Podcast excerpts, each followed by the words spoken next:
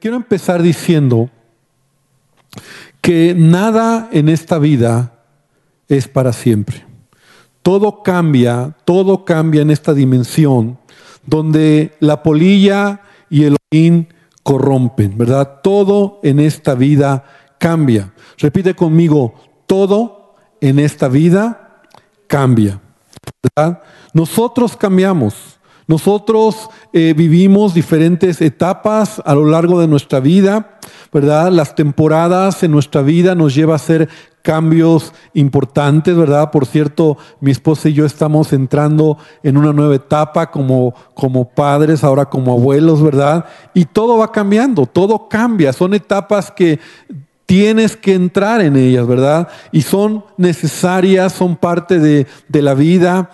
Y, así es la vida, las estaciones que, hay, ¿verdad? En las diferentes temporadas, primavera, otoño, verano, es parte de los cambios que son necesarios en la tierra. Y todo en este mundo, todo en esta tierra cambia. Lo único que nunca ha cambiado ni cambiará, por un lado es la palabra de Dios, ¿verdad? Jesús lo dijo, el cielo y la tierra pasarán, pero mis palabras no pasarán.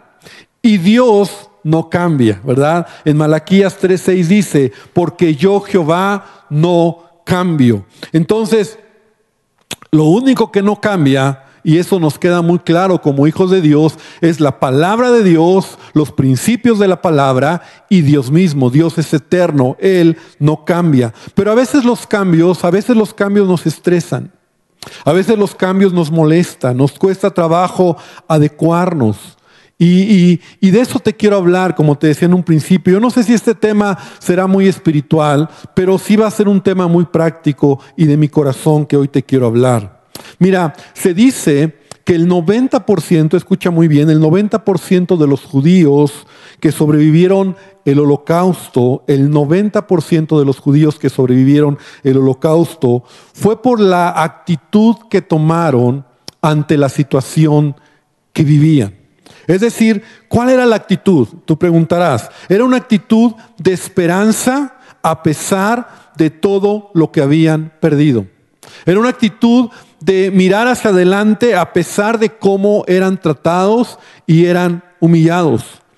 Y mira, si tú escuchas testimonios hoy, ¿verdad? De hombres y mujeres que sobrevivieron al holocausto, gente ya anciana, siempre podrás mirar en ellos una actitud, una esperanza. Y eso fue lo que los mantuvo en medio de una situación tan agobiante y tan desesperante. Entonces, es importante entender que a veces los cambios, por muy abruptos, por muy fuertes, por muy complicados que sean, eh, tenemos que aprender a vivir con ellos. En la Biblia encontramos muchos ejemplos, ¿verdad? Como el pueblo de Israel, por ejemplo, tuvo cambios radicales. En la escritura encontramos eh, ejemplos de eh, la, la, nación de Israel, el pueblo de Israel, hombres y mujeres, y mujeres que tuvieron cambios radicales y muchos de ellos, en lugar de aceptar esos cambios, se quejaron. Por ejemplo, me viene a la mente cuando el pueblo de Israel sale de Egipto. ¿Te acuerdas la historia, verdad, en la Biblia? El pueblo de Israel que estuvo 400 años esclavo en Egipto. Ahora, ya habían nacido varias generaciones y aunque eran esclavos, aunque ellos sufrían eh, el, agobio y, la opresión de los egipcios, ellos eh, ya estaban adecuados, acostumbrados a una manera de vivir. Y sí, muchos clamaban, y de hecho nos dice así Éxodo en los primeros capítulos, ¿verdad? Que Dios escuchó el clamor del pueblo de Israel, de los, de, los israelitas, a causa de la esclavitud, y Dios envía a Moisés para sacarlos de la esclavitud, pero aunque ellos salen de la esclavitud, a muchos no les gustó el cambio. Porque ya estaban acostumbrados, a pesar de ser esclavos, a pesar de vivir una vida miserable, les gustaba la vida así. Y es ahí donde encontramos cuando ellos se quejan de todo y recuerdan lo que hay en Egipto. Entonces sus quejas eran constantes. Porque, ¿Por qué? Porque ya estaban acomodados a un estilo de vida. Aunque era miserable, aunque era de esclavitud, ellos estaban acostumbrados a eso. Entonces Dios los lleva a un cambio, Dios los lleva a algo mejor. Era un proceso, pasar por el desierto para llegar a la tierra prometida. Y en ese momento ellos se están quejando, todo les molesta, todo les duele, todo eh, están murmurando contra el líder, contra Moisés. ¿Y cuál es la consecuencia? La sabemos, ¿verdad? Murieron en el desierto. ¿Por qué? Porque no fueron capaces de aceptar el cambio. Porque la vida te lleva a tener cambios. A veces cambios abruptos, a veces cambios parte de la vida, pero tenemos que aprender. Entonces, date cuenta cómo resistirse a los cambios nos puede destruir. La gente que se amarga cuando hay cambios, la gente que se enoja, que está eh, eh, murmurando, que está eh, haciendo o teniendo una mala actitud y se resiste al cambio, se va a quedar en el desierto. Otro ejemplo de, un, hombre que, que también sufrió cambios relevantes en su vida es Daniel. Y sabes, él me llama la atención porque Daniel vivía en Jerusalén. Daniel era hijo de, de, una familia o de las familias, de, los, de las mejores familias que habían en Israel. Y cuando llega la nación de Babilonia para arrasar y destruir Jerusalén, toman a los jóvenes que tenían mejor linaje, mejor preparados, pero algo que no hemos pensado es cómo Daniel llega a Babilonia como esclavo. Y seguramente mataron a la familia de Daniel, los babilonios. Seguramente Daniel perdió todo lo que en ese momento era su vida, sus planes, su futuro en Jerusalén. Él era un joven que tenía sueños. Si era preparado, seguramente tenía planes dentro de, eh, del contexto familiar donde, en que él vivía, pero de un día para otro perdió todo, su familia, su gente, sus bienes, y llega como esclavo a Babilonia. Y la actitud de Daniel pudo haber sido de enojo, de, de ira, de, de, por qué este cambio tan repentino. Lo perdió todo. Pero mira, en Daniel capítulo 1, en el versículo 4 dice, hablando acerca de este joven, entre otros jóvenes, dice, muchachos en quienes no hubiese tacha alguna, de buen parecer, enseñados en toda sabiduría, sabios en ciencia y de buen entendimiento, idóneos para estar en el palacio del rey, y que les enseñase las letras y las lenguas de los caldeos. Este era Daniel. Nunca encuentras en, en este libro o en lo que él escribe ninguna queja ninguna molestia. Ahora, por otro lado, si encuentras que Él va a Dios, Él es un hombre que busca a Dios. ¿En dónde se refugió? En Dios. Porque los cambios a veces son difíciles de asimilar. Y cuando nosotros miramos las circunstancias nos vamos a hundir, pero cuando buscamos a Dios, y es ahí donde Daniel recibe todas estas tremendas revelaciones de parte de Dios, él tiene que confesar eh, su pecado y el pecado de su nación y entiende que todo esto es parte de, un cumplimiento de profecías que Dios había eh, enviado o que había estado hablando a través de, de hombres, de profetas. Él tiene que reconocer que es su maldad, es su pecado, es, todo lo que venían arrastrando, lo que trajo estas consecuencias. Pero mira, en el capítulo 6, en el versículo de 3, me sorprende cómo era la actitud de Daniel ante cambios. Dice, pero Daniel mismo, esto me, me impresiona, dice, era superior a estos sátrapas y gobernadores porque había en él un espíritu superior y el rey pensó en ponerlo sobre todo el reino. Entonces, repite conmigo, un espíritu superior. O sea, una actitud. Otras traducciones dice que tenía extraordinarias cualidades administrativas. Daniel era un hombre que pudo mirar las cosas y era un gran administrador. Pero yo me quedo con, con la idea de que él tenía un espíritu espíritu superior. O sea, no se la pasó quejándose, deprimido, enojado. Él avanzó en medio de los cambios. La Biblia nos habla de muchos casos, podríamos hablar de muchos hombres y muchos casos de personas que tuvieron y sufrieron cambios radicales. ¿Qué decir de la iglesia neotestamentaria? La iglesia que vivió la persecución y que fueron perseguidos por el imperio romano, ¿verdad? Por Nerón. Estos hombres tan malos, tan malvados que perseguían a los cristianos para matarlos, para llevarlos al circo romano, para evidenciarlos y avergonzarlos a causa de su fe. De su fe. Y fueron cambios, porque mira, los creyentes primero aceptan a Cristo, los judíos, los gentiles aceptan a Cristo, y algunos años después, estoy hablando en el Nuevo Testamento, cuando Jesús asciende al cielo y la iglesia empieza a crecer, pero años después empieza la persecución. Ahora, muchos seguramente se retractaron, para salvar su vida. No quisieron, no estuvieron dispuestos a, dar su vida por, por causa de Cristo. Pero la historia nos cuenta que fueron miles los creyentes, hermanos nuestros, que dieron su vida por causa de Cristo. Estuvieron dispuestos a aceptar ese cambio. Vivían en catacumbas, salieron de sus casas, lo perdieron todo, eran avergonzados, eran humillados, los mataban. Yo estaba haciendo mi bosquejo y recordaba eh, un, libro que impactó mi vida, yo no sé si tú lo has leído, que se llama El mártir de las catacumbas.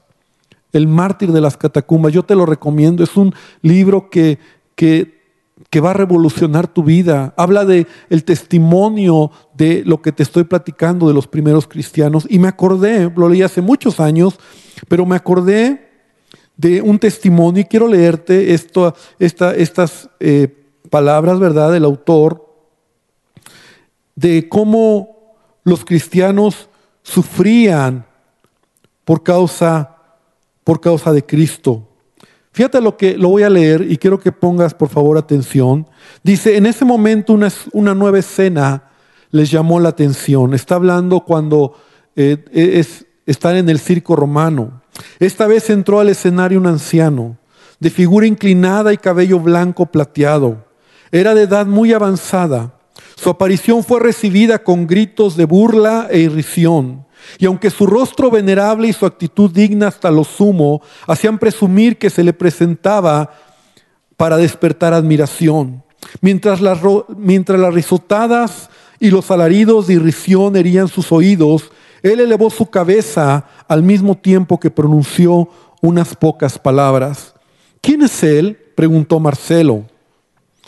Ese es Alejandro, un maestro de la abominable secta de los cristianos. Es tan obstinado que se niega a retractarse. Silencio, le dijo, escucha lo que está hablando. Romanos, dijo el anciano, yo soy cristiano, mi Dios murió por mí y yo gozoso ofrezco mi vida por él. Un bronco estallido de gritos e imprecaciones, imprecaciones salvajes ahogaron su voz y antes que aquello hubiera concluido, Tres panteras aparecieron saltando hacia él. El anciano cruzó los brazos y elevando sus miradas al cielo se le veía mover los labios como musitando sus oraciones. Las salvajes fieras cayeron sobre él mientras él oraba de pie y en cuestión de segundos lo habían despedazado. Seguidamente dejaron entrar otras fieras salvajes. Empezaron a saltar alrededor del ruedo intentando saltar contra las barreras y en su furor se trenzaron en horrenda pelea unas contra otras. Era una escena espantosa. En medio de la misma fue arrojada una banda de indefensos prisioneros, empujados con rudeza. Se trataba principalmente de muchachas que de este modo eran ofrecidas a la apasionada turba romana sedienta de sangre. Escenas como esta habrían conmovido el corazón de cualquiera en quien las últimas trazas de sentimientos humanos no hubiesen sido anuladas. las infelices criaturas mostraban la humana debilidad natural al enfrentarse con una muerte tan terrible. Pero de un momento a otro, algo como una chispa misteriosa de fe las poseía y las hacía superar todo temor. Al darse cuenta las fieras de la presencia de sus presas empezaron a acercarse y estas muchachas juntando las manos pusieron los ojos en el cielo y elevaron un canto solemne y imponente que se elevó con claridad y bellísima dulzura hacia las mansiones celestiales. Entonaban este canto o esta era la letra al que nos amó y nos lavó de nuestros pecados con su sangre y nos hizo reyes y sacerdotes para Dios su Padre. A Él sea la gloria e imperio por los siglos de los siglos. Amén. Una por una fueron silenciadas las voces, ahogadas con su propia sangre, agonía y muerte. Uno por uno, los clamores y contorsiones de angustia se confundían con exclamaciones de alabanza. Y estos bellos espíritus juveniles, tan heroicos ante el sufrimiento y fieles hasta la muerte, llevaron su canto hasta unirlo con los salmos de los redimidos en las alturas. Así vivió la iglesia neotestamentaria. Muchos creyentes tuvieron que vivir estos cambios. Y sabes, iglesia, Hoy estamos viviendo tiempo de cambios. ¿Por qué te he platicado todo esto como, como introducción? Porque hoy estamos viviendo cambios. Se llama a estos nuevos cambios, hay una frase que se está usando, la nueva normalidad. ¿Qué significa esto? Que lo que no era normal ahora será lo normal.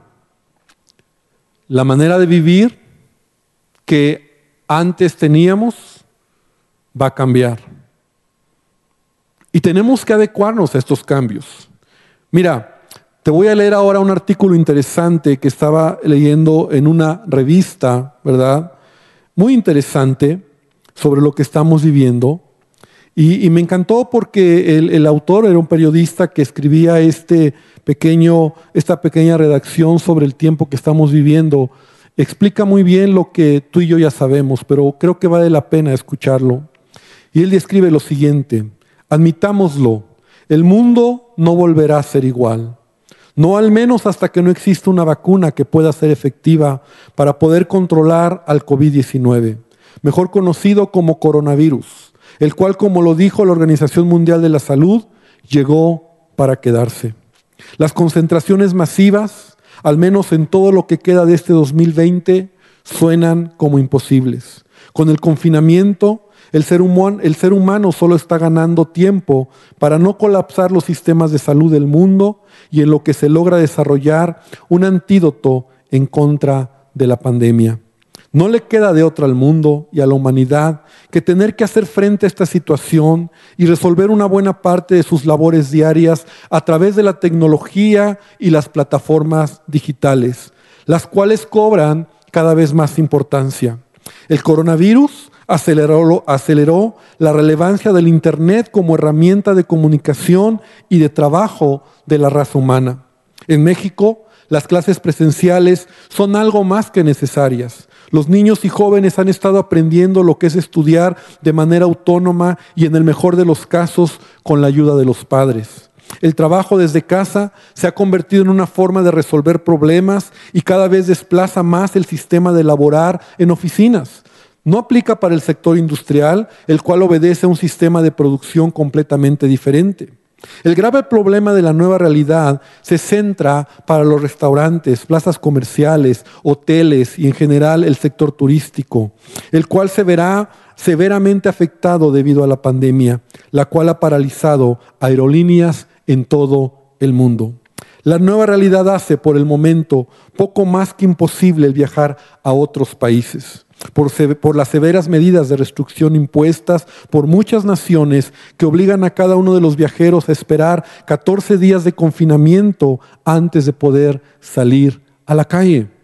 El mundo deportivo es otro de los más afectados en el mundo y por supuesto en nuestro país, en donde se busca adecuar a los espectáculos a la nueva normalidad estadios vacíos, espectáculos solo para televisión, y es que cualquier lugar en donde coincidan más de 20, 30 o 50 personas en este momento representa un riesgo de rebote. Los espectáculos, por supuesto, que son otro de los sectores afectados, salas de cine que no volverán a abrir hasta que no haya vacuna o que lo, o que lo harán bajo estrictas medidas de sanidad, lo mismo que el teatro, y ya ni hablar de conciertos masivos como los conocíamos antes de la pandemia. Las mismas relaciones humanas no volverán a ser las mismas. Los saludos de mano, el abrazo, el beso, todas esas formas de demostrar afecto deberán de esperar mejores tiempos. La sana distancia es sin duda uno de los pocos antídotos en contra de esta pandemia. Es un hecho, el mundo cambió a partir de la presencia de este virus en nuestra vida como también lo hizo la pandemia de la peste negra que azotó Europa en el año 1346 a 1353. A finales ya de la Edad Media, misma que se estima ocasionó la muerte de más de 25 millones de personas y aceleró las cosas hacia un cambio para la humanidad que fue el renacimiento. Esto es tan solo un boceto de la nueva normalidad que deberá de acompañar a todas las actividades humanas, que sigan el confinamiento al que nos llevó a la presencia de este nuevo virus. La nueva normalidad nos está llevando a vivir una vida que no estábamos acostumbrados y mucha gente se está quejando. Iglesia, estamos viviendo un nuevo tiempo de cambio. El día de ayer veía un video chistoso, y yo no sé si me pueden ayudar para ponerlo, real, que pasó, ¿verdad? Es una entrevista al doctor Gatel. Doctor, las personas nos preguntan, ¿cuándo vamos a regresar a la normalidad, a la vida que teníamos antes? ¿Qué contesta eso? Yo contestaría que lo más probable es que nunca.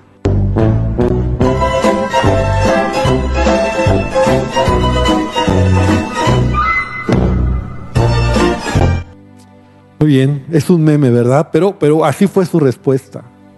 ¿Cuándo vamos a regresar a la normalidad? Y él dice, yo considero que nunca. He escuchado todo este tiempo líderes cristianos decir que esto es un plan del diablo para destruir la iglesia, a otros hacer uso de la teología para explicar el fin de los tiempos. He escuchado muchas, muchos líderes hablar de conspiraciones, de que todo es una mentira, de que todo es un engaño. Yo sé que tú lo has escuchado también. He escuchado a muchos líderes creyentes, ¿verdad? Cristianos, pastores, hablar sobre este tiempo que es algo que viene de parte del diablo para destruir a la iglesia, al mundo. Y yo ya hablé acerca de la segunda venida de Cristo.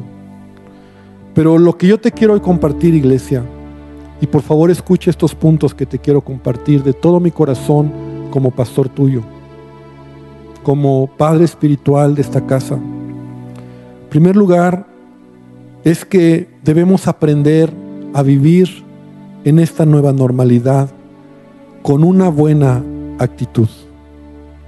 De nada nos sirve la queja.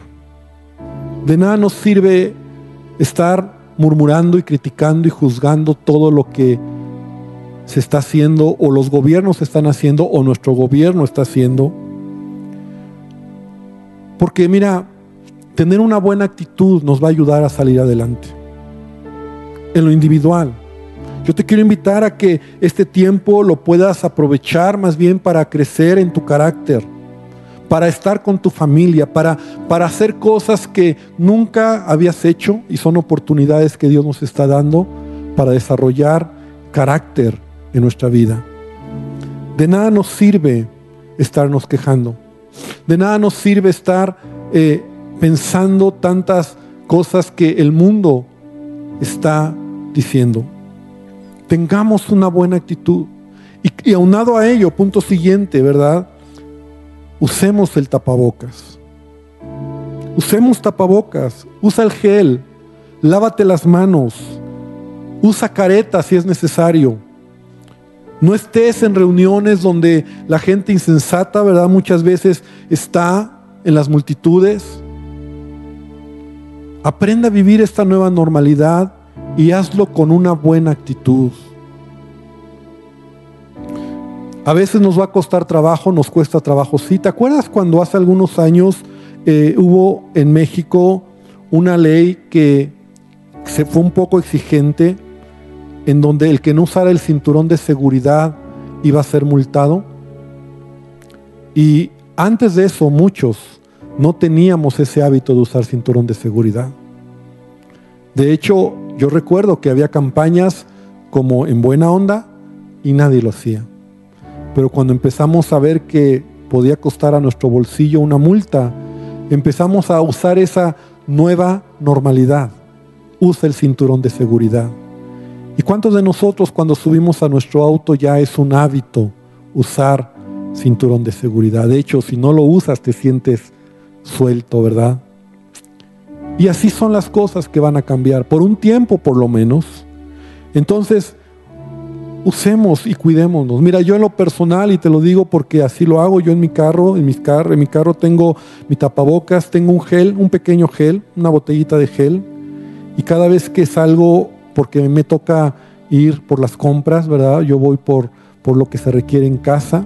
Cuando yo regreso al carro, me limpio mis manos con gel y llego a casa me lavo las manos. Esa es la nueva normalidad.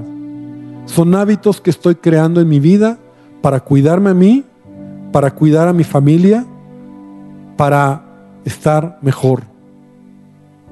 La palabra de Dios nos enseña de ser obedientes a las autoridades, a nuestras autoridades.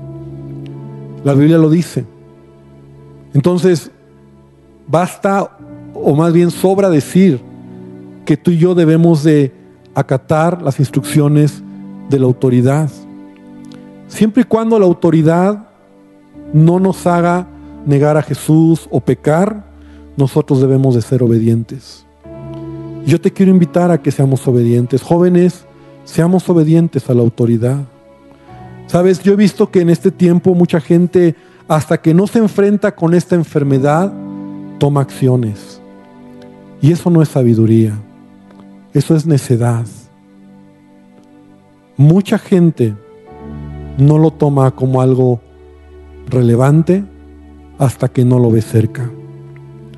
Yo estoy en, mi teléfono en un grupo de WhatsApp de amigos, de esos amigos de secundaria. Estoy con un grupo, bueno, me conectaron o hubo la manera de conectarme con estos amigos de la secundaria. Realmente no, no, no, no contesto, no estoy muy pegado ahí.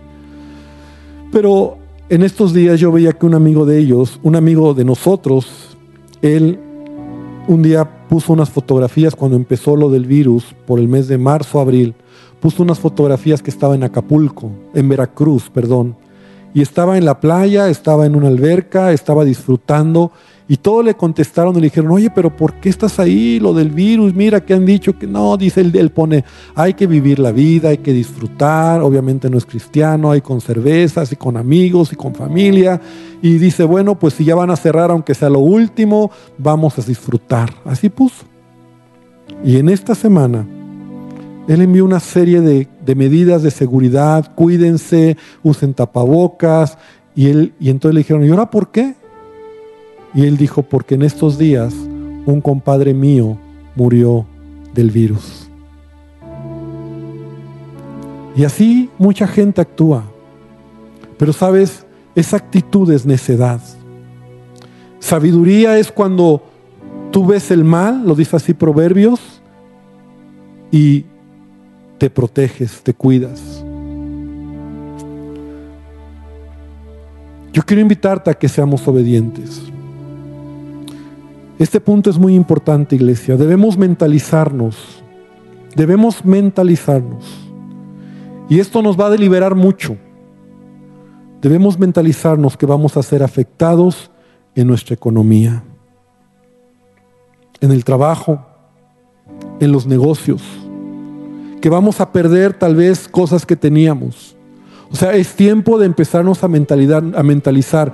No te estoy deseando mal, no estoy declarando mal.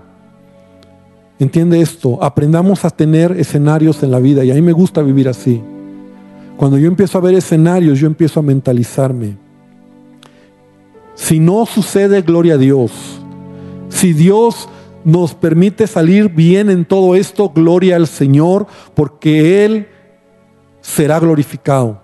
Pero por favor, pon escenarios en este, en este contexto, porque yo sé que hay muchos de nuestros hermanos, familias, que ya han perdido trabajo o tus negocios no están funcionando. Estamos oyendo tanta información de la economía, la recesión y todo lo que va a venir y sí va a pasar. Mentalízate. No te estreses, no estés enojado, no estés mal. Dios nos va a dar la oportunidad, Dios nos va a dar gracia. Dios, mira, si tienes una buena actitud, como te decía al principio, muchos judíos en medio del holocausto sobrevivieron porque tuvieron una actitud correcta al cambio. Y Dios está con nosotros. Entonces debemos de tomar una actitud correcta. Te pido por favor, esto es otro punto importante, iglesia, no te la pases oyendo noticias negativas todo el tiempo. No te la pases escuchando predicaciones, y esto te lo digo como pastor, y dile al que está al lado, te está hablando el pastor, no estés escuchando todo tipo de predicaciones. No dejes que cualquier enseñanza te guíe. Gloria a Dios por las buenas enseñanzas. Yo también escucho enseñanzas. Pero es, en este tiempo he escuchado unas predicaciones que de plano yo tengo que apagar mi dispositivo porque digo, eso no es lo que yo quiero, lo que yo creo y lo que yo veo. Escucha la voz de Dios. Escucha la voz de tu pastor. No estés hoy tomando de chile, de mole, pozole y de todos lados información. Y hoy es una predicación de la conspiración y luego hoy es una predicación donde el pastor está diciendo vamos a hacer esto y de todo. cada, cada oveja tiene que oír a su pastor. Y no está mal que oigas, tú, tú conoces el espíritu en el que te estoy hablando. Jamás nosotros vamos a pedirte o a controlar eso. Pero ten cuidado, porque las predicaciones que oyes son como las noticias que oyes. Y finalmente, hermano, pon, pongamos nuestra confianza en Dios. Aprendamos a vivir en esta nueva normalidad, pero con nuestra confianza en Dios. Muchas generaciones, muchas eh, personas antes de nosotros han tenido cambios. Hoy nos toca a nosotros vivir esta nueva normalidad. Y haciéndolo a la manera de Dios y teniendo una actitud correcta, yo te digo, Iglesia Mundo de Fe, vamos a ver la gloria de Dios. Vamos a ver la mano de Dios. Vamos a ver el poder de Dios en medio de nosotros. Pero yo quiero una iglesia, y por eso te lo digo como pastor hoy, como padre, una iglesia que pueda tomar estos lineamientos y juntos podamos caminar. Salmo 23 en los primeros versículos hoy martillaron mi mente en esta semana. Jehová es mi pastor y nada me faltará. Esta es la palabra que debes de tener. Jesús es mi pastor. Y si Él es mi pastor, nada me faltará. No dice nada me faltó o nada me falta. Nada me faltará. Los cambios a veces son parte de la vida. Y este cambio que estamos viviendo es, una, es un cambio radical pero en ello nada te va a faltar. Amén. Cierra tus ojos donde estás y vamos a orar. Padre, te damos gracias este día porque tú estás con nosotros. Y hoy yo como hijo tuyo, como siervo tuyo, como pastor con la responsabilidad que has puesto en mis hombros sobre esta casa, mundo de fe. Yo hablo de mi corazón al corazón de tu iglesia. Que podamos mirar las cosas bajo una perspectiva correcta, que podamos caminar en esta nueva normalidad, siendo sensibles, obedientes y cuidándonos. Finalmente, Dios, nuestra vida está en tus manos. Y Padre, si este tiempo será más complicado, si a lo mejor muchos que han estado perdiendo trabajos o los negocios están siendo afectados, que podamos en medio de todo mirar que tú nos vas a ayudar a salir adelante. Tú lo vas a hacer, Dios. Tú lo vas a hacer. Lo has hecho siempre y lo seguirás haciendo. Iglesia, que el Señor te bendiga. Iglesia, que el Señor te guarde, que Él haga resplandecer su rostro sobre tu vida y sobre tu familia.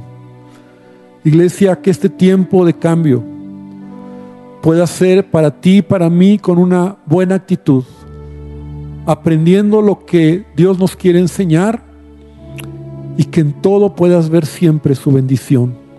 Que la bendición de Él esté sobre tu familia y sobre tu casa en el nombre de Jesús.